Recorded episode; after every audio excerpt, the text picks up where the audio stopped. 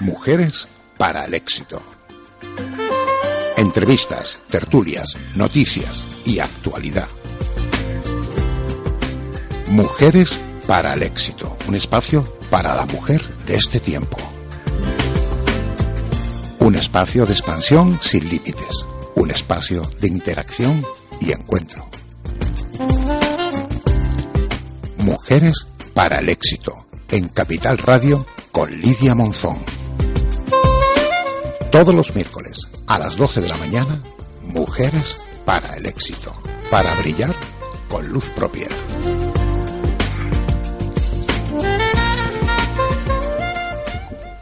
Buenos días a todos los que nos escuchan. Estamos en Capital Radio, la Radio Capital, esta radio que recientemente ha ganado el premio de la antena de oro en España, de las emisoras de, radio. Y bueno, yo feliz de poder compartir otro miércoles más y con todas estas mujeres que tenemos en la mesa que poquito a poco vamos a ir presentándonos y para que ustedes compartan ese ratito de conversación mañanera, ese momentito que toca, pues yo creo que aperitivo, ¿no? Quizás la cervecita, así mientras se nos escucha, ¿verdad? Vamos a empezar por Yoti. Yoti, Buenas tardes, buenos días, buenas noches. Buenos días, buenas noches y buenas tardes. Exacto. bueno, pues yo mmm, me gustó la idea de invitarte, Yoti, porque eh, este libro que vas a hacer una segunda edición de él, que ahora tú nos vas a contar, es una idea solidaria, pero además muy interesante. Una mujer que viene de otro país, que llevas muchos años viviendo en España, que eres española absolutamente. No. Bueno, y llevo 45 años viviendo en España. Fíjate, fíjate. O sea que soy más canaria que el gofio. Que, total, total, total, ¿no? Y bueno, pues una, una, una, idea magnífica porque pues nada, ¿cómo surgió? ¿Quieres que te cuente cómo Claro, surgió? yo quiero que nos cuentes a todos, ¿no? Vale. Porque es una idea solidaria de la cual ya tú tienes la primera edición presentada en el Gabinete Literario que tuvo muchísimo éxito Sí. y, y bueno, que se vendieron absolutamente todas la, todos los libros y tienes ahora una segunda edición de cara a la Navidad, ¿no? De cara a la Navidad. La primera edición mm, justo fue en el gabinete literario, se vendieron todos, se hizo una pequeña cantidad más y bueno, casi están agotados. Entonces de ahí se nos, nos, se nos ocurrió pues eh, crear la edición de Navidad. Eh, se va a llamar más de 30 recetas solidarias. Y bueno, ¿cómo surgió todo? Todo surgió a través de un de una merienda de, de chicas. Nos Claro, porque tú eres coautora. Hay otras autoras que tienen Sí. sus recetas aportadas ahí, ¿no? Sí, en el primer libro somos 73, en el segundo somos unas 27 y entonces pues soy co- coautora. Eh, en una merienda surgió la idea de, eh, pues cada uno, se hizo un dish party, como se llama en inglés, ¿no? O en Inglaterra. Eh, preparan sus platos y los llevan y degustan todas. Y, ay, mira, y qué rico esto, y qué le echaste aquí, y cómo surgió aquello, y no sé qué. Pues ahí una de ellas, Punita Baswani, eh, creó un chat. Y ahí empezó a meter pues 8 personas, 10, 50, eh, 80 y ahora somos 198 chicas. Wow. Pero todas de la comunidad indostánica de todo el mundo. Hay Wow. chicas de Yakarta, de Nueva York, de cualquier, eh, de Indonesia, en, en Aruba, en el Caribe. ten- también tenemos gente de Tenerife, de Canarias, de Inglaterra.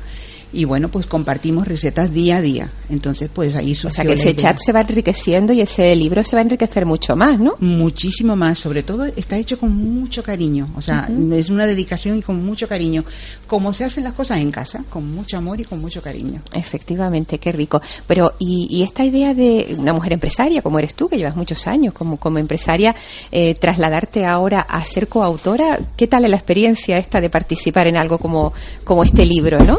Bueno, pues la experiencia es magnífica, eh, nunca lo habíamos pensado, porque claro, surgió de, de- de- de comentar y, y una de ellas que vive en la India puso en el chat, oye, ¿por qué no hacemos un libro? Eh, empezamos a- a- con el tema de, de- de poder trabajar el libro. La cosa es que mm, cuando me cuando yo pienso digo bueno vamos a arrancar con el tema hemos tenido somos un equipo de editoras varias de ellas y, y es una experiencia magnífica o sea mm, me ha enriquecido no se pueden ni imaginar o sea me siento otra persona me encanta ¿Te ha gustado la idea, no? muchísimo Además, muchísimo. Esta, esta segunda edición es un proyecto de crowdfunding.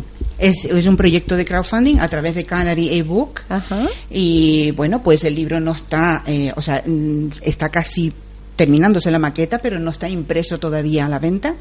Lo que pasa es que la venta es a través de crowdfunding, o sea que entran en la página de crowdfunding y empezar a, a aportar. Magnífico, una idea súper moderna. Sí. ¿vale? Que expresar eh, el crowdfunding todavía hay personas que no conocen eh, lo que es, ¿no? Y a mí me gusta esta esta idea pues de alguna manera sacar proyectos adelante que antes siempre pensábamos, no, no hay dinero, no tengo dinero, entonces ahora con esta manera de hacerlo, donde todo aquel que quiera aporta su granito de arena para que esos proyectos, esos y otros salgan adelante, ¿no? Claro, el crowdfunding es eh, sobre todo porque, vamos a ver, el libro, el precio del libro son 12 euros. Entonces tú entras en la página, pagas los 12 euros y eh, va a haber una hoja adicional dentro del libro de todos los mecenas que han sido claro, del libro. Claro, claro, claro. Entonces, pues van a tener su nombre y, bueno, empresas que quieran colaborar y la verdad que es una oportunidad muy moderna que yo ni conocía, ah, pero bueno, bueno, bueno a través bueno. de Plácido Checa hemos podido... Qué bueno, qué bueno. Pues felicidades, felicidades Yoti por este proyecto y por todas esas mujeres del mundo que están reunidas en ese chat. Que qué interesante esas conversaciones, ¿no? Por favor. Muchísimas gracias, la verdad que sí. Sí, sí, qué rico, hay, hay chicas, mira, eh, hay mujeres de, mm, de todas las edades, pero ahora están entrando personas hasta de 50, de 60, pero las chicas de 25, 30 y 35 están haciendo unos platos tan exquisitos que tú dices, jo, es que tenemos que aprender de ellas y claro, Claro. eso te enriquece. Mucho, muchísimo. mucho, por supuesto que sí. Sí. Bueno, pues vamos con nuestra siguiente invitada de la mañana de hoy, Alejandra. Una mujer de radio, qué sorpresa me has dado de que participas en Radio Carrizal toda tu vida ya. Sí, sí, sí. O sea, sí. que estás acostumbrada a los micrófonos. Me encantan los micrófonos. Ajá. Yo, mm, porque mi profesión es muy bonita, pero yo ya te digo que en el año 2002 empecé en la radio y para mí mm, yo me meto en, en la cabina y mi vida cambia. Es algo, a mí me encanta la radio. Yo disfruto muchísimo de la radio y de los oyentes de la radio porque la radio a la que yo voy eh, hay llamadas. Es Eh, abierta, participa la gente del participa la pueblo. gente, claro. Sí.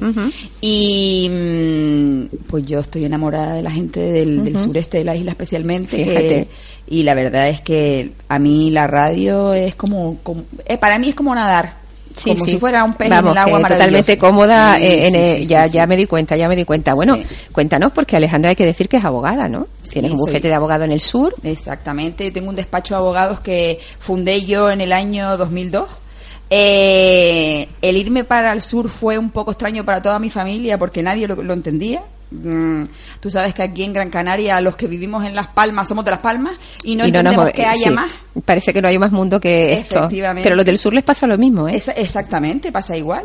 Entonces, cuando yo me fui, dije en mi familia que yo no quería estar en un despacho en Las Palmas porque no quería que la gente me conociera por ser hija de nadie, ni sobrina de nadie, ni yo quería ser yo. Se llevaron la mano a la cabeza, se montó allí la que no estaba, pero bueno, aún así yo cogí y me fui a vecindario. Bendito vecindario, bendito pueblo maravilloso y bendita gente del sureste. ¿Has visto? ¿Qué pasó? Que cuando yo llegué allí, como era yo conmigo misma, no tenía el apoyo de nadie, tenía que montar yo mi pequeño emporio, que no imperio. Claro. ¿Y qué hice? Pues la General Electric eh, estaba ofertando en, en aquella época eh, para lo, como tú sabes que en vecindario hay muchos extranjeros, pues era una reunificación de deudas. Entonces yo les tramitaba la reunificación de deudas, eh, no les cobrabas nada en ese momento y simplemente si salía finalmente y la General Electric le daban el crédito para la reunificación, pues entonces de ahí yo cobraba. Entonces yo lo que tenía que hacer era poner publicidad y yo pues eh, imaginarme y hacerlo para ver cómo lo conseguía. Y viniendo todos los días de mi casa, que yo vivo en Santa Brígida, a vecindario, yo iba oyendo la cadena dial, cadena dial que me encanta, eh, y se me mezclaba Radio Carrizal. Y yo decía, radio. Y llegaba hasta vecindario, Radio Claro. Carrizal, Radio Carrizal, y no entendía, una pisaba la otra. Entonces, digo, pues me da que esta radio se oye un montón. Total, que empecé a preguntar, me presenté en Radio Carrizal y ahí puse, empecé yo a poner mi publicidad. Yo pagaba mi publicidad allí como una campeona y fue llegar, conocer a Jorge Esteban, que es el dueño El de esa radio, conocer a su mujer, Carmen Rosa, y para mí eran como parte de mi familia. Y entonces a partir de ahí empecé a colaborar con la radio, soy de hecho la abogada de la radio, empecé haciendo programas de tu abogada, que llamaba a la gente, me hacía consultas. Claro, consultas, tal. claro, claro. Y luego ya eso ha un poco, no degenerado, pero sí es un poco, se ha convertido en que soy la, pues que la chica de los recados, porque lo hago todo en la radio. Entonces a lo mejor la que él me llame y me dice, tía, vente por favor, te lo pido que tienes que hacer una entrevista al alcalde de Ingenio. Pues ahí voy yo, encantada de la vida, porque ya te digo que me puede rechiflar.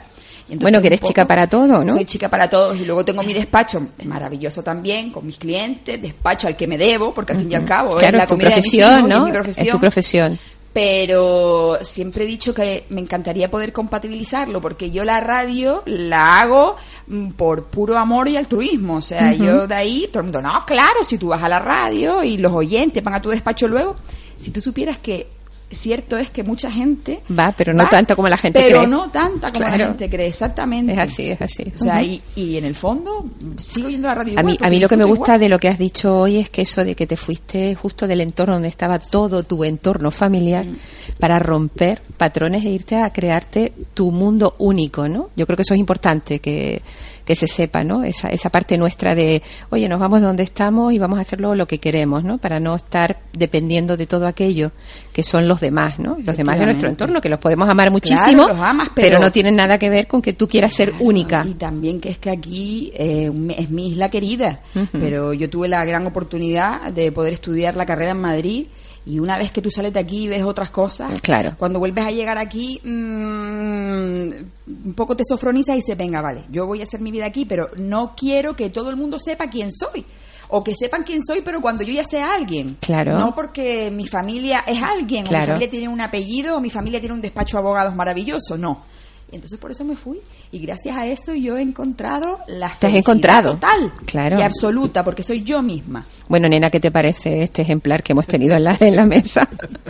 Alejandra es arrolladora, es arrolladora, María Dolores Ley es psicóloga y nos acompaña esta hoy especialista para mí en temas de la mujer en muchas cosas, pero yo siempre considero que, que nos apoyas mucho a, a la mujer, ¿no? Yo creo que esto que está contando Alejandra te resulta eh, familiar, ¿no? Por eso de que andamos todas en la búsqueda de nosotras mismas, ¿no? Sí, sí. Así No sé, no sé muy bien por dónde seguir, pero eh, quizás es el- la mujer como como ese encuentro con el centro, ¿no? con, con, con dar un centro a la vida de los demás. Claro. Estamos siempre siendo el centro de la familia, el centro en casa, el centro en el hogar, ¿no? Y el centro nuestro. Entonces eh, es ahí, ¿no? Es ahí, Tra- ¿no? Trabajar esa parte. ¿Cuántos años de profesión llevas? Pues 30 ya, unos cuantos. Unos No- cuantitos, ¿no? Es como poco coqueto decirlo, Sí. ¿no? Pero sí, ya unos cuantos, unos cuantos años de trabajo, sí, formándome en distintas técnicas, porque mi formación ha seguido el camino de mi corazón, ¿no? Entonces, primero empecé aprendiendo eh, psicoterapia analítica, que no psicoanalítica, psicoterapia breve. Después eh, eh, yo sentí que tenía que buscar desde el corazón, entonces me puse en terapia gestal. Después vi que faltaba la familia, entonces hice terapia mm, familiar y sistémica. Eh, después me faltaba el cuerpo y entonces empecé a trabajar con el movimiento armónico. Entonces he ido completando, ¿no? Eh, me entró una época que estaba fascinada con el mundo del chamanismo porque yo tengo una vena bastante esotérica y entonces yo quería integrar esa parte de la magia en, en- en la vida, ¿no? Y entonces, bueno, pues hice un trabajo con el chamanismo también. Eh, después me, fa- fa- me fascinó el taoísmo y entonces pues empecé a trabajar también con, con todo el, sistema del método Yuen, de- del trabajo con la energía. Así que eh, también he trabajado con la parte espiritual. Entonces es como mi... eh, Sí, ha seguido un poco mi evolución como persona, ha ido acompañando a la formación como terapeuta, ¿no? Y ahora estoy fascinadísima con la escritura. Bueno, bueno, Ah, bueno. Eso es, para mí es una cosa que estoy descubriendo ahora, que digo, ay, poder encontrar una vía donde uno pueda expresar lo que siente y le pueda dar forma a través de la palabra, es como hacer una receta de cocina. ¿No? Es son como- recetas de la vida, ¿no? Son recetas caso, de ¿no? la vida, ¿no? Entonces, decir, bueno. decir que María Dolores, pues para mí me parece una terapeuta súper completa. Cualquier cosa que los que nos estén escuchando puedan necesitar, eh, ella va a dar justo en la clave por todo ese compendio de técnicas que tiene, además su manera cercana y, y afectuosa de, de tratar cualquier tipo de temas. ¿no? Yo particularmente eh, estoy muy agradecida siempre al trabajo que ella hace conmigo, que con mi entorno y todas aquellas personas que compartimos tener una charla con ella de todo esto que ya ha contado es súper interesante y súper enriquecedor. Así que me encantará que un día esté en un libro todo esto que has contado. En eso Ojo, estoy. En estás eso, ahí, ¿no? En eso estoy. Estoy. Lo que pasa es que escribir. eh, eh, de hecho, estamos haciendo ahora un curso con un escritor fantástico, ¿no? Eh, con Francisco Ramírez Viu, no sé si lo conocen. Ay, es estupendo porque estamos trabajando la escritura a través de la contemplación, ¿no? Entonces es Magnífico. como permitirte estar, quedarte ahí y sacar la conexión de eso contigo adentro, ¿no? Entonces, eh, bueno, a mí me- es un momento donde me parece muy interesante, ¿no? Y escribir, sí, me encantará. En algún momento podré, podré Seguro, hacerlo. seguro. Estoy escribiendo, de hecho me gusta mucho Facebook Sí. porque puedo hacer pequeños artículos donde comparto con mis pacientes aquellos que a veces no se puede decir en consulta, pero es, es un regalo tan grande trabajar en terapia, ¿no? Porque viene una persona que está a lo mejor eh, pues trabada con, con su jefe, ¿no? Y con, eh, con cómo, con cómo tratarlo, cómo decirle las cosas. Entonces, eso empieza a dar vueltas dentro de mí y entonces, pues de repente escribo algo sobre la autoridad, la autoridad que ejercemos, la autoridad cómo la recibimos, manejamos, claro. que recibimos, desde dónde soy, tengo yo autoridad.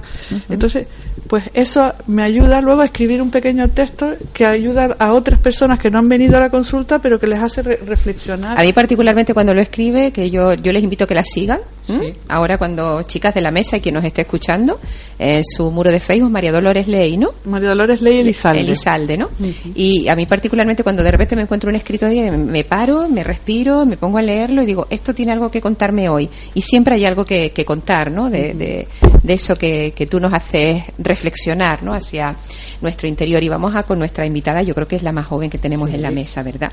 María Sí. Gross. María, ella asombrada de tanta mujer, ¿verdad? Sí, asombrada. Asombrada. asombrada. ¿no? Hay que decir que María es la gerente de la clínica dental Caballero de Rodas, que está por la zona de Triana, ¿no? Sí, sí, sí, en Triana estamos. Y bueno, mm, a ver, alguien tan joven, gerente de una clínica dental, que hoy es tan moderno y que hay tanto que contar sobre eso, tienes mucho que contarnos, ¿no? mucho, mucho. Eh, bueno, la verdad es que yo me siento en parte identificada con Alejandra, porque mm, mi marido, la clínica es de mi marido y mía. Entonces, yo soy malagueña, pero en mi padre... Ahí eh, compartimos entonces el corazón porque mi amor es malagueño también. Es bueno eso. Eh, mi padre tiene una clínica dental muy grande y dos de mis hermanos eh, trabajan también en la clínica. Entonces, cuando nosotros nos planteamos, mi marido y yo, el, el pues el eh, montar una clínica, la idea que más nos atraía, inicialmente a mí, claro, era irme un poco a, a casa. Estábamos en Madrid, pues por la comodidad y por trabajar en casa con los míos, etcétera. Pero luego, valorando pros, contras y tal, eh, pues decidimos que no, que lo mejor era venirnos aquí a Sitio diferente. sitio diferente, a Las Palmas, no Madrid. Nosotros estábamos en Madrid en aquel entonces y nos vinimos aquí a empezar de cero y a ver lo que éramos capaces un poco de, de hacer y dónde podíamos ¿Y qué llegar. tal eso de que has sido capaz? No, no, pues muy bien, muy bien. ¿Estás contenta, sí, no? Sí, sí, muy, muy, muy sí, sí. Bueno, eh, hablar que del tema dental ha mejorado muchísimo, de esto no tiene nada que ver con aquel dentista no, no, al que tú seguramente no irías porque eres muy joven, ¿vale? Iba mi padre, aquel- iba mi es padre, tu iba mi padre, padre. de aquella manera cutre, ¿no? Hoy entre, vamos, la- las ortodoncias que son invisibles. Sí, sí, sí, sí, sí. Los blanqueamientos dentales es que hoy es para estar Todo ha guapísima con la boca, ha ¿no? evolucionado muchísimo. Mucho, ¿no? Además, aparte de la salud, se lleva muchísimo lo que es la prevención, que es lo que se trabaja hoy en día. Claro. Y luego la estética dental.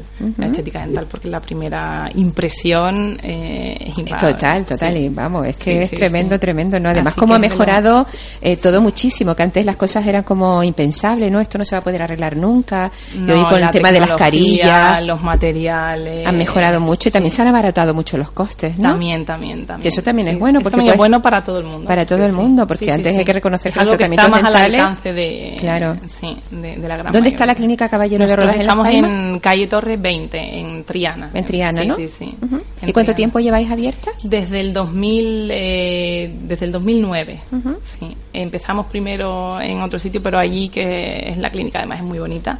Os invito a que vengáis a conocerla. Bueno, tenemos que hacerle una visita. Sí, sí, sí, es muy, muy bonita. Eh, desde el 2011. Ujú. ¿Y estás contenta de vivir en Las Palmas y abandonar Málaga? Ah, no, no, yo estoy encantada, pero también eh, medio trampa porque mi madre es canaria. Ah, bueno, Sí, bueno, eso es toda un la poco familia trampa. materna es poco trampa, pero bueno, eh, sí, están aquí, están aquí. Contenta, ¿no? Sí, muy contenta. Pues yo creo que sí que efectivamente son mujeres referentes, todas tienen algo en común, ¿no? De haber hecho de su profesión y de su vida algo único, ¿no? Yo creo que esto es algo de lo que a mí me gusta mostrar en nuestro programa Mujeres para el éxito, la posibilidad de que todas podemos desarrollar aquello que queramos y siempre poniendo nuestro corazón, que es algo que es muy muy femenino, pero que al mismo tiempo mm, es muy importante, ¿no? No solamente poner la parte racional, sino llevar las cosas al corazón y vemos que todas están ahí fluyendo en ese camino, ¿no? Ahora vamos a pasar a poner un poquito de publicidad y un temita musical y nos tomamos un respirito para luego continuar.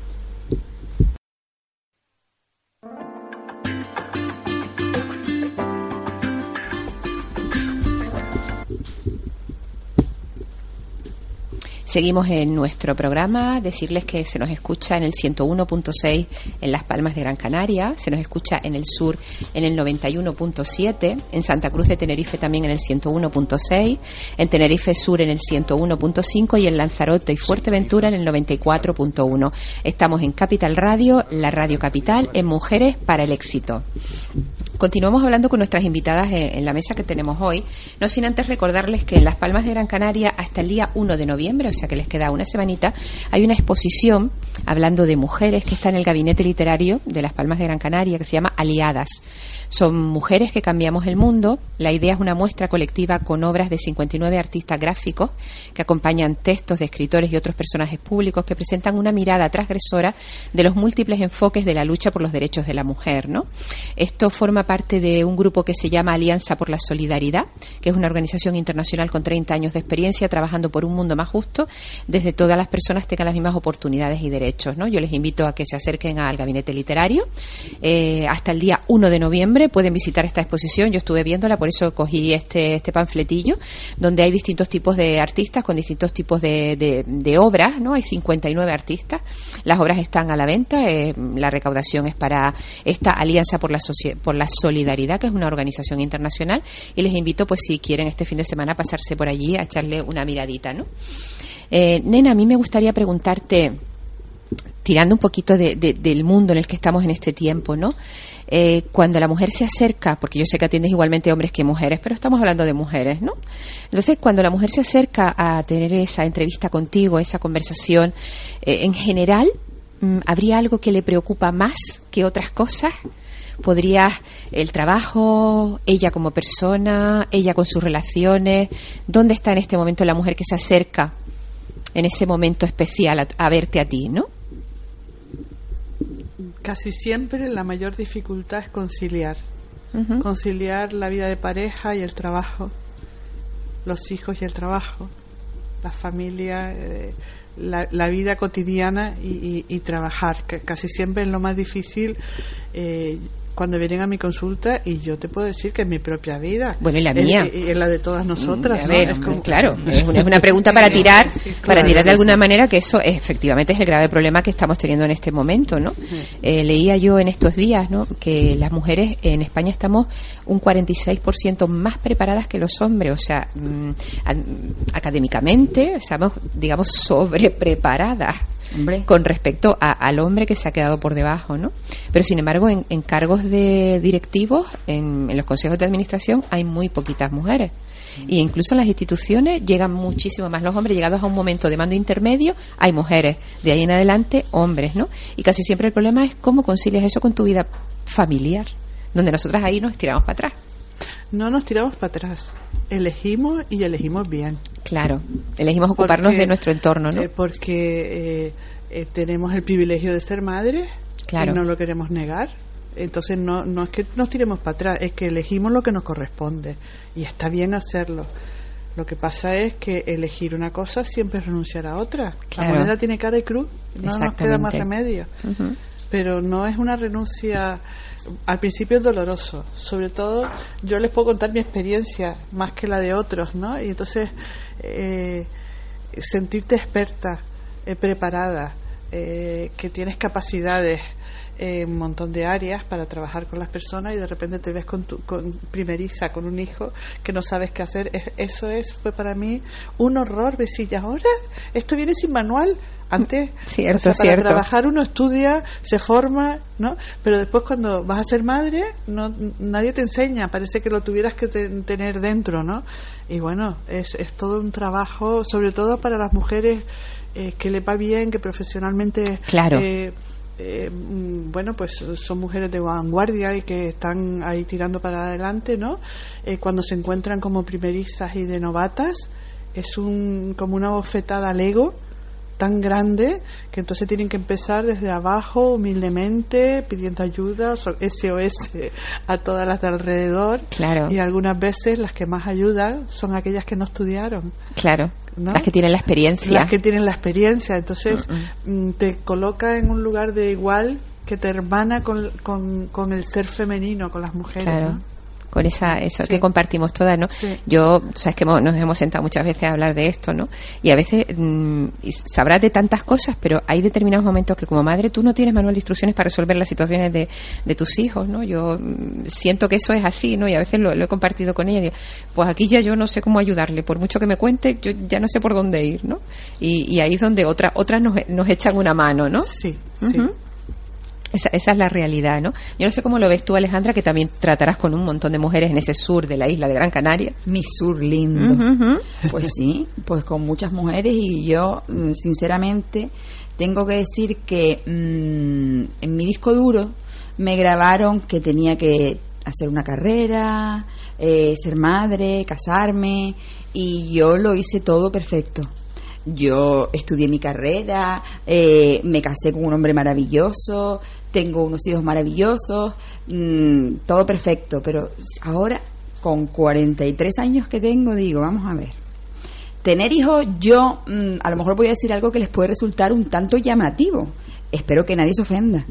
Yo tengo dos hijos maravillosos, evidentemente conozco sus caras, sé cómo son y los adoro, pero si ahora yo me pongo a pensar, sabiendo lo que sé, me vuelven a plantear casarme y tener hijos, pues probablemente tener hijos no lo hiciera. Casarme probablemente sí, y con el mismo marido, pero tener hijos a lo mejor no, por una sencilla razón, y es que a mí particularmente me han superado mis hijos. Yo siempre he hecho todo yo, yo conmigo misma, porque yo además yo conmigo misma soy maravillosa. Y yo siempre lo que he hecho yo, como depende de mí, no tengo ningún problema. Pero cuando nació mi primer hijo, que es una niña, a mí esa niña, mm, es que yo me acercaba a ella y le ponía el dedo debajo de, de la nariz por la noche a ver si estaba respirando. Todas, Porque- levantábamos a ver si decía, respiran. "Esa niña- esa niña- Claro. niña no, hace- ruido. Y yo iba para allá y me ponía al lado. Está, está respirando, está respirando. Y era un sin vivir que al día siguiente yo tenía que irme al despacho y era, ya eh, tenía que redactar una demanda y no tenía cabeza para la demanda si la niña tenía que darle el, dal- el dalsi, si tenía que darle, mi madre tenía que... Era una cosa que yo decía, Dios mío santo, yo esto no, yo no lo voy a superar. Pero fíjate, ya han crecido. Ya han crecido desde que se pusieron solitos el cinturón de seguridad. Ya, yo ya. fui la mujer más feliz del mundo. Porque yo dije, ya está, ya están echados para adelante. Claro. Pero cierto es que a mí me ha costado muchísimo. Me ha costado incluso Pero más ser madre enrique- que ser abogada. ¿eh? Pero te, te enriquecido seguro muchísimo. Ah, probablemente, y con el tiempo más me enriquecerá. Claro. Pero mm, a mí me ha costado, ¿eh? Me Claro, ha costado claro. y yo he tenido mm, muchos momentos conmigo misma de- y, y con mi madre decirle, mamá, tienes cinco, hija mía, ¿cómo no me dijiste que tener hijos era esto? Claro. ¿Sabes lo que te digo? Nadie Porque nos lo cuenta. Nadie nos lo Ni cuenta. siquiera nosotras entre nosotras Pero mi madre, mismas. que es sabia, me ha dicho, es que si te lo digo no los tiene. Claro, claro. y como ella en su disco duro también tiene, que tiene que tener Claro, hijas claro. maravillosas, con maridos maravillosos, con nietos maravillosos, pues ella se calla. Claro. Esa Estamos todos en la misma rueda. Estamos todos en la misma rueda repitiendo. Cierto es que los hijos mm, cuestan mucho. A mí es lo que más me ha costado, sinceramente. Me sigue costando. De hecho, yo no quiero ni pensar la adolescencia de mi hija. Ni O lo de mi pienses, hijo. ni la pienses, pues eso va a pasar No te estupendamente. preocupes, no te preocupes que crecen también. También. No, y pasa, y pasa todo eso. Sí. Todo eso. Y como dice mi madre, es una inversión de futuro para siempre tener hijos, no una cosa que, que se quite en ningún momento, ¿no? Son para ti, para siempre. Para ti, para siempre, ¿no? Cierto. Eh, yo ti- mm, a mí me gustaría hacer una referencia a tu país de origen, ¿no? Porque justo lo acabo de visitar y, y hemos hablado de ello, ¿no? Eh, qué curiosa es la vida de la mujer en, en la India, ¿no? Qué diferente. ¿no? qué, qué tremendo también, ¿no? Es bueno, es un mundo totalmente Totalmente diferente. distinto, ¿no? Yo siempre he dicho que el que quiera, el que va a la India un, un mes de su vida puede ver exactamente lo que puede vivir en Europa o en cualquier otra parte del mundo en casi 30 años. Claro. Porque lo que se ve allí es, eh, es, es un mundo mágico, enorme, eh, de, de, de un granito de arena hacen una montaña, eh, sacan de donde no hay, después hay riquezas, hay de todo, pero... Es un país con muchísimo contraste. Y hablando de mujeres, ahí efectivamente la mujer, el 48% de ellas es analfabeta. Hay que reconocer que, que la mujer vive muy mal en ese lugar del mundo, ¿no? Bueno, mm, depende de, De los estratos, claro. Depende de, los- de los, de los De los estados estratos y de los estratos sociales, claro. sí. Pero sí hay La mujer rural. Bastante, sí, la mujer rural, sobre todo, porque, claro, está pues eh, viviendo el día a día y entonces pues no ha estudiado. Pero luego el estado social, pues lógicamente influye mucho. Los Mucho. estados, hay mujeres con carrera, mujeres Sí, que sí. muchísimo. Entonces, Todo por pues, eso es como, también es verdad que es la mayor democracia del mundo. Estamos hablando de 1.240.000 personas mínimo, ¿no? Sí. Que se sepa, los que están censados, porque después Y los están grandes. censados, los y hay mucho los que, que no no, está censado, vamos, ¿no? Igualmente, muchísimo, ¿no? se quedan. Pero realmente a mí me pareció que, efectivamente, y entiendo por qué la comunidad indostánica es tan grande por el mundo, porque también son tantos que, se habrán, que habrán emigrado a distintos lugares y hay mucha gente, ¿no? Y yo allí me sentía como muy identificada porque aquí hemos tenido siempre comunidad indostánica, no era diferente. Yo iba con compañeros de viaje que no conocían eh, de alguna manera gente que haya vivido en la India o haya nacido en la India y viva, pero aquí en Canarias hemos estado conviviendo con ustedes toda la vida, ¿no? Sí, es verdad. Sí, Y aquí teníamos, hay una claro, comunidad bastante grande. Bastante grande, ¿no? Casi 5.000 personas. 5.000 Claro, y eso es, es muy importante, ¿no? Es que me, me acercaba al hecho de que yo no estaba tan lejos de ustedes. Decían, pero si yo los tengo ahí en Canarias, que además ellos han tenido, han crecido mucho, han sido muy prósperos, han sabido cómo, cómo hacer negocio y ha habido una comunidad, y hay una comunidad tremenda. La gente, ah, sí, sí, claro, pues ahí en Canarias la tenemos, ¿no? Sí, desde hace ya muchísimos años y la verdad que, bueno, mm, que se puede decir que el, el hindú, el, el la, la familia hindú siempre ha emigrado en todas partes del mundo, De donde todas- vayas. sí. O sea, españoles tú dirás, bueno, en esta ciudad hay tantos, en, pero hindúes en todas partes. En todas o sea, partes, vamos, ¿no? Sí. Qué bueno, qué bueno. A mí me, a mí me gustó esa, esa parte de, de ver que ellos son tan, tan de salir, tan de salir de su país. Yo entiendo que también tienen que salir porque hay cosas que, que allí, bueno, pues son bastante impactantes, te dejan clavar en el sitio. Igual que tú dices, oye, pues eh, hay cosas muy bonitas, mm, espectacularidades de cosas maravillosas de monumentos, pero después, para desde mi punto de vista, la mujer, uf, si nosotros todavía nos quejamos de no llegamos a la igualdad, no llegamos a los mismos números de salario, Ahí- ahí ahí hay mucho más que por hacer. Mucho más que Hay hacer. muchas No- creencias más que cambiar. No, de todas formas, los que emigran, eh, los que han emigrado son del Sind, del Pakistán, cuando se separó de, De la India. Y entonces son los que se quedaron sin su tierra y entonces pues son los que han empezado a emigrar, pero bueno, hay de todas partes, de Ujú, Gujarat y de todos los demás. Y entonces pues lo que estás diciendo, sí, claro, es un mundo que, que bueno, es diferente en Europa, es diferente en otras partes, pero en la India es muy distinto. Muy totalmente. distinto. Yo reconozco que, que te cambia, te cambia la percepción estar allí un tiempo. De, Sí. del mundo, de, de todo el concepto que yo mira que he viajado mucho, pero como en este país no me ha cambiado tanto el concepto de la vida como ir ahí. Sí, la India, de verdad que Sí. yo pienso que es algo mágico, es algo, mm, sinceramente, es que vivimos el día a día corriendo, mm, no nos paramos a, a pensar, a observar, a ver lo que hay en nuestro entorno. Y, y ver la India es, como tú dices, te ha cambiado totalmente Sí. porque tú piensas De otra manera, de otra forma. de otra que manera. Mm, mm. Es una maravilla, de Sí, verdad, sí, porque y- y espiritualmente invito- te enriquece muchísimo. Y, invito a la gente a que vaya. Digo, no, no, esto, eso hay que verlo. Es algo, una parte del mundo que hay que ver. A lo mejor te diría, mira, hay otras ciudades que a lo mejor las ves o no las ves, no pasa nada. Pero esto, Pero la como India persona, hay que ir a hay la que ir a India, verlo. hay que ir. Y hay que ir a vivirlo, ¿no? Y a hay que ir a vivirlo allí. ¿no? Y por supuesto ya no te digo ni con las recetas, la comida a mí me encanta. lo voy a contar. Hay que probarlo. El, li- el libro de recetas ese, no solo eso, y además la comida de la India es que es riquísima. Es muy rica. Es de todas muy formas, aquí rica. podéis degustar si queréis. eh, hay dos Sí. restaurantes muy buenos y podéis degustar comida pues riquísima, nada de picante, pero bueno, se puede. se Y puede tenga, yo me acostumbré al picantito ese, al medio picante, no al picante extremo, porque tal, pero llegó un momento que a mí los saborcillos especiados me, me gustaron, ¿no? Claro. Mira, eh, Yoti, repite otra vez si alguien que nos está escuchando estaría Sí. interesado en adquirir este libro de recetas, Mm. ¿cómo pueden hacerlo? Vamos a ver, eh, se va a publicitar eh, a través de la página más de 100 recetas solidarias de Facebook, que se va a poner toda la información de la venta del crowdfunding. Eh, se va a vender a través del crowdfunding, se pueden hacer ingresos en cuenta y también vamos a tener unos tal- un tipo de talonario, o sea, el del tú a tú entre las autoras y entre las personas conocidas van aportando el dinero y una vez que el libro esté hecho se les manda a su casa o lo recogen en la editorial de Canaria Ebook. Ay, qué bueno, qué bueno. Sí. Eh, ¿Quieres dar tu teléfono por si alguien que te está escuchando quiere saber más? Sí. Porque he explicado así a veces el micrófono, la gente no se queda con la idea. ¿No te importa el teléfono, Yoti? Bueno, pues del teléfono móvil y WhatsApp. Contesto a los dos, el 600-326-472. Ujú. Gracias, Yoti. Eh. María, vamos a hablar de bocas. de bocas. De bocas, ¿no? bocas. Oye, que eh, ¿se acercan más las mujeres con los hombres a las clínicas en este momento por el tema de la belleza? De tener esa prevención o esa manera de vivir. Te lo digo porque eh, es algo novedoso, ¿no? Bueno, yo creo que acercarse, el dentista es quien se Asusta- acerca- asusta un sí, poco, ¿eh? asusta un poco, Sigue asustando. Y el que se acerca, eh, lo de la prevención todavía no está muy, muy conseguido. Claro. Los que ya son fieles y nos conocen, sí que es verdad que la prevención se lleva muy bien, pero el que se acerca es porque verdaderamente ya no aguanta más, o tiene que rehabilitarse, o tiene un dolor horroroso y necesita ayuda. Y la mujer, principalmente, eh, o bien es por un dolor o por estética. Estética, Estética, sí. O bien tratamiento de ortodoncia invisible, eh, no importa además a qué edad, porque... con- Ya a todas las edades, a todas ¿no? las edades. Pacientes de 60 y pico que se ponen su ortodoncia invisible están fantásticas y, y además lo agradecen. Y luego también las carillas, carillas de composite, que es un trabajo que no es nada invasivo. eh, se trabaja el composite sobre el propio diente, no se talla, eh, también se demanda mucho. Sí.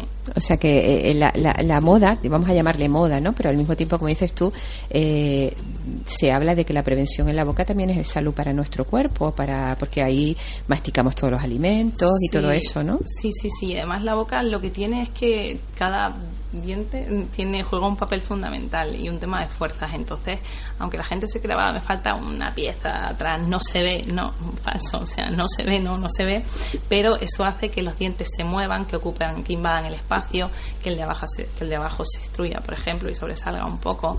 Entonces, bueno, todo hay que intentar eh, rehabilitarlo desde, desde un principio.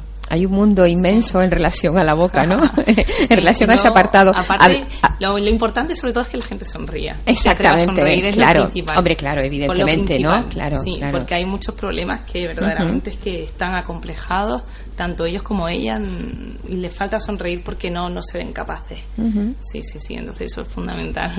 Solucionar para que la gente se sienta cómoda y pueda sonreír y, y comer muchas veces. Que hay Eh, quien- eh, sí, sí, quien- claro, que también sí. tiene que dejar de comer porque la boca no está bien. Porque efectivamente la boca no soporta masticar un cierto tipo de alimentos. Sí.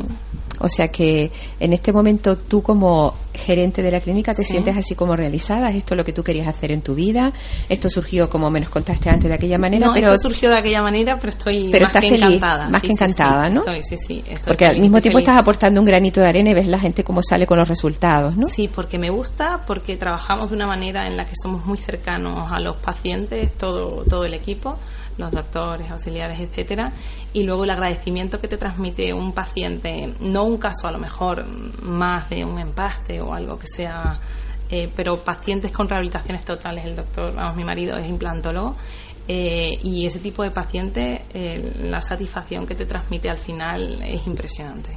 Eh, Sí, ah, sí, sí. mm, lo de implantólogo, que es una especialidad que yo no había oído. Es cirugía oral e implantes. Sí, rehabilita con, con implantes y luego, bueno, las piezas. El implante haría las veces de raíz de, de los dientes y luego se le coloca la corona.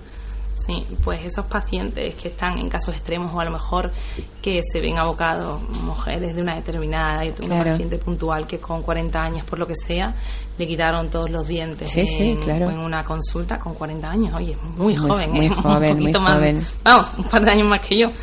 Y, y esa señora se iba por las noches a su casa con una completa de quita y pon como la que yo le he podido ver a mi abuela toda la vida. Claro. Y eh, bueno, le recomendaron mi marido, Alfonso, caballero de rodas, por cierto.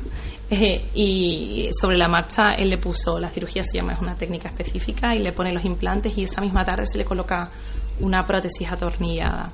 Bueno, la cara de esa señora, cómo lloraba, cómo a ella no le habían explicado que eso se podía hacer y ella había estado sometida pues durante cinco o seis meses a llevar una completa y a quitársela por las noches y a lavarla y volvérsela a poner. Cómo lloraba, sí, y es un agradecimiento. Eso te lo transmiten los pacientes.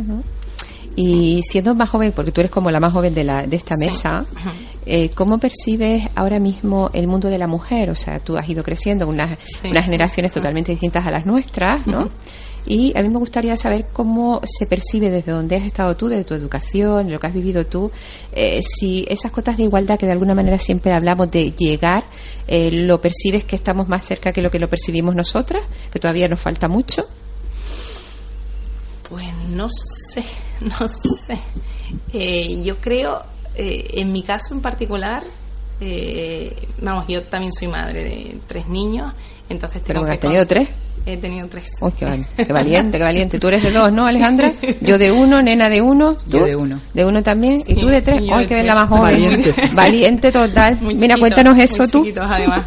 muy chiquitos. Tienen seis, cuatro y dos años. Uy, por Dios, chiquilla. Entonces estoy muy entretenida. Estás muy entretenida. Eh, sí. Y, hombre, cuesta, cuesta trabajo. Yo, vamos, intento organizarme el tiempo. Me viene muy bien el ser gerente de una clínica que al final es mía para yo poder organizarme me da una cierta libertad que no tendría estoy convencida si trabajase para otro. para otro. Eh, bueno y me da la libertad si un niño lo tengo malo pues bueno tener tiempo para poder gestionarlo. Yo no soy de aquí entonces bueno pues tirar de mi suegra o un poco eh, organizarme buscar ayuda. Eh, y luego a la hora de conciliar pues complicado complicado pero pero se lleva yo lo llevo bien. bueno, eso es lo importante. eso es lo importante porque yo creo que en la realidad es cierto que todavía tardaremos eh, en que la conciliación, ese, esa cota de igualdad de la que a veces hablamos, a lo mejor tampoco llega nunca. Simplemente son generaciones y generaciones que tienen que cambiar, ¿no? Pero yo creo que hombres y mujeres de todos modos tampoco somos iguales, 100%. Una cosa es la igualdad, pero mm. en ese instinto maternal eh, que tenemos nosotras, ellos no lo mm. tienen y luego a la hora de, de la casa, por más que a mí me y tal, la colaboración no es lo mismo, no, sale, además que no yo creo que no, es instintivo, no es instintivo. Eh, leía en estos días un artículo donde decía que nosotras le dedicamos, por ejemplo, a la casa en los que colaboran, en los que colaboran, eh, le dedicamos todavía dos horas más que ellos. O sea que ya, ya está estudiado también, ¿no? Y a propósito de esto le iba a leer una noticia que encontré que me gustó, ¿no? Eh, que el, el, proyecto se llama Mejor con ellos que contra ellos. que justo eh, la filosofía que nosotros queremos, ¿no? Dice, somos diferentes pero no queremos seguir siendo desiguales. La nueva era feminista, abanderada por personajes como la actriz Emma Watson, que era esta noticia, quiere acoger a los hombres en la lucha para así llegar más lejos. El movimiento internacional se, llama He for She, de hecho, actores como Will Smith, Daniel Craig, Aston Kutcher alzan la voz contra del maltrato que sufren las mujeres, sobre todo en grandes partes del mundo, pero lo que peor llevan, o lo que ellos están mucho más a favor de que las niñas tengan acceso a la educación en todos los países, que ese sí que es un grave problema, como comentábamos con ella antes, ¿no?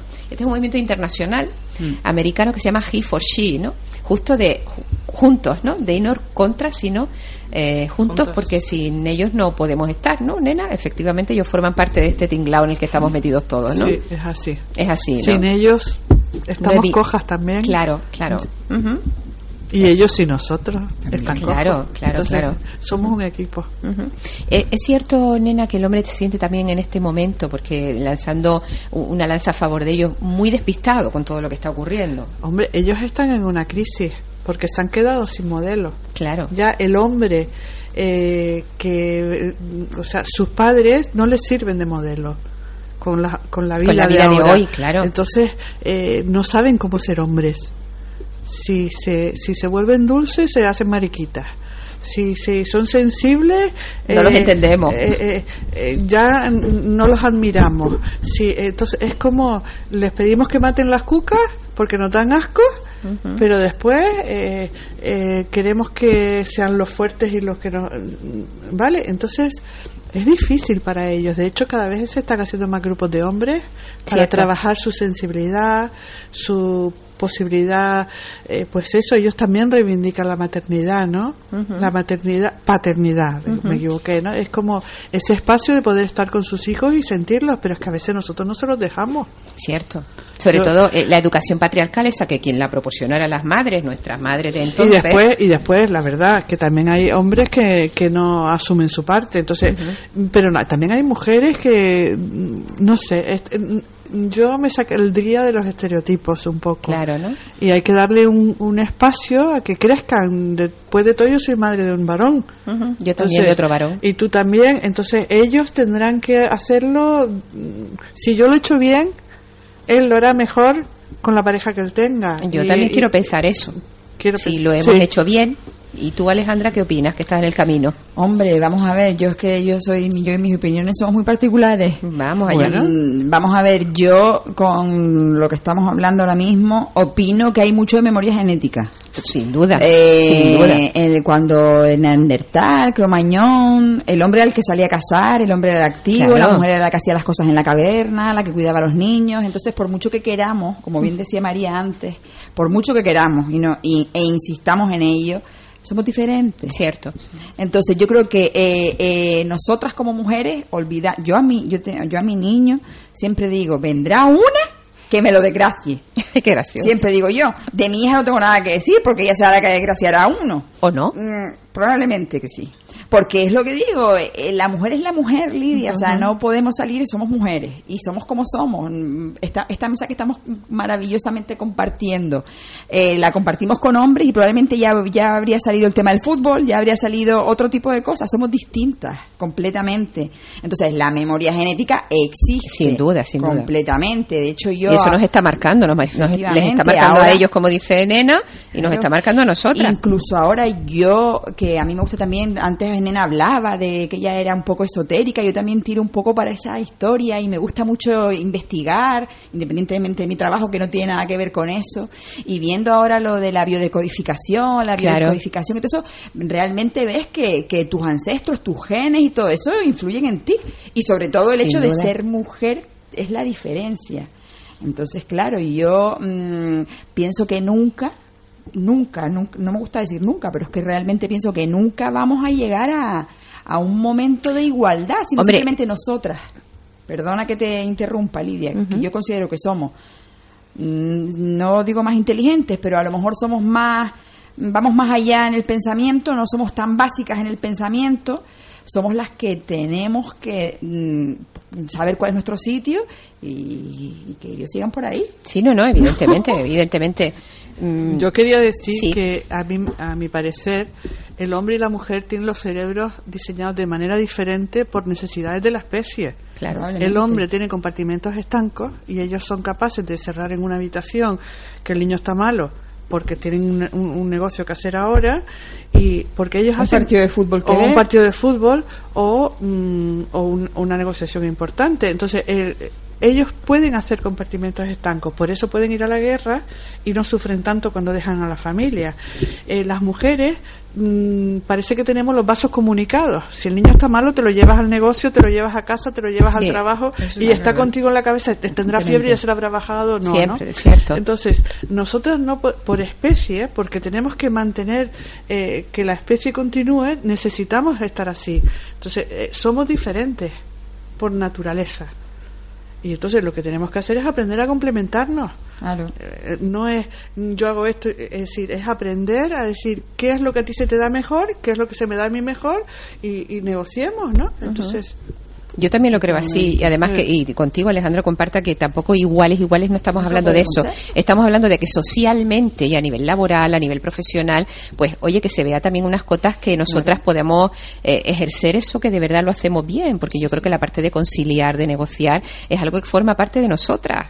Eh, porque lo hacemos muchas veces. Entonces, mm, la sociedad también está fal falta de que más energía femenina, de esta que estamos hablando aquí en la mesa, forme parte de, de, las reuniones, de la toma de decisiones. En muchas cosas seguramente irían por otros derroteros. Si nosotras pudiéramos tener una presencia mayor, que en este caso, como le ocurre a, a María, pues a lo mejor tiene niños tan pequeños que ahora no es tu momento, pero oye, que ya las demás estamos en momento de estar y estamos, ¿no? Que de hecho estamos presentes en muchas cosas, ¿no? Entonces, hay hay un tiempo para estar en el papel de la maternidad y en esto Nena tiene más experiencia, como dices tú, oye, hay momentos que tú eliges quedarte aquí y me quedo aquí, pero es que somos muchas las que podemos estar abanderando cuestiones que son importantes para la sociedad y que el cambio está en nuestras manos. No sé cómo lo ves tú, Yoti. Sí, está en nuestras manos. Eh, claro, siempre se habla de las diferencias. Siempre se habla de las diferencias de, eh, mm, de, de, como dice ella, eh, eh, memoria, la memoria. Entonces, lógicamente, eh, tenemos que Tenemos que, que ay, Yo te digo, Yoti, lo Sí. que tú estás a, lo- a colación de lo que tú dices, yo pienso que la memoria genética de la que hablábamos es no importante, es fundamental porque es lo que es. Pero cierto es que el programa este que tú, que yo tengo el honor de compartir hoy con ustedes, me gusta mogollón, Lidia, que hagas cosas así. mm, bajo mi punto de vista es importantísimo porque yo, por ejemplo, eh, veo que las noticias que se dan a nivel nacional e internacional de las mujeres, por desgracia, siempre es. eh, matan a una mujer en no sé dónde. claro. Eh, eh, la arrastra por los pelos en no sé qué. Eh, vídeo viral en Bueno, y en tu profesión tienes que ver mucho Bueno, de maltrato y de situaciones yo- de, de divorcios tremendos, ¿no? Yo me imagino que tu profesión te hace ver ese tipo de cosas. Que eso es verdad que existe, ¿vale? Pero también está nuestra otra parte. Por eso a mí, tú no te puedes Nuestra imaginar otra parte. me alegra tu programa, Claro. porque evidentemente esas cosas que son tan tremendas solapan la maravilla que somos nosotras, las mujeres. Y que eso solo hay que preguntarle a un hombre. Exactamente. Porque nosotros decimos, no, no podemos vivir sin ellos, pero pregúntale a ellos. pregúntale a ellos. ¿Entiendes? Entonces, Sí, sí. yo mm, sí veo que la mujer, mm, lo importante, yo creo, para ser una mujer completa y, y feliz es saber cuál es tu sitio, saber cuál es tu memoria genética, cuáles son tus ancestros, qué es todo, y a partir de ahí, pues, tienes un hijo, pues, Este, educarlo un poco en esa como bien línea. decía antes, nena, porque eso es importantísimo. Buscando tu prioridad según el momento vital. Claro, Claro, te lo veo de sí. otra perspectiva a lo mejor, porque ella en su país, la India, eh, que está en su memoria genética en también. su memoria genética está La esa historia de la lo que, mujer. está- lo que estaba diciendo Nena, perdona, lo que estaba diciendo Nena, y es verdad, es que nosotros llevamos, el, el niño está malo y lo llevamos en todas, En todas partes. No sabemos desconectar en ese aspecto. Sí, es Entonces, verdad. lógicamente, pero según cómo haya sido educada también, hombre, mm, yo llevo muchos años viviendo aquí en España, pero sí, la mujer hindú tiene una mental, es como más más de De casa, de interior, casa, más interior. aunque trabaja aunque es abogada Sí, sí, y sí. sale y es jueza o lo que Lo que sea, en pero es más interior. hay pero mucho más interior entonces pues eh, me refiero a eso Eh, Sí. Eh, chicas, ya tenemos que terminar el programa. Me encantaría que, de alguna manera, con una palabra que se les ocurra, que les venga a la mente, eh, podíamos definir el momento en el que nos encontramos las mujeres y dejar ese mensaje. ¿Cuál sería la palabra que definiría el momento en el que estamos? Yo hablo de mi momento, a día de hoy es gratitud. Vale. María, Cambio. cambio. Nena, Inspiración. Yoti. innovación Innovación. Bueno, pues mm, qué buenas todas las palabras, ¿no? Gratitud, innovación, cambio, inspiración. Yo creo que forman parte de ese momento en el que todas estamos. Queremos dejarlos ahí en el programa de hoy, Mujeres para el Éxito, que se nos escuche y que reflexionen sobre todo lo que hemos hablado aquí. Dejamos ese espacio de reflexión ahora al oyente, ¿no? Así que sean felices y nos encontramos el próximo miércoles.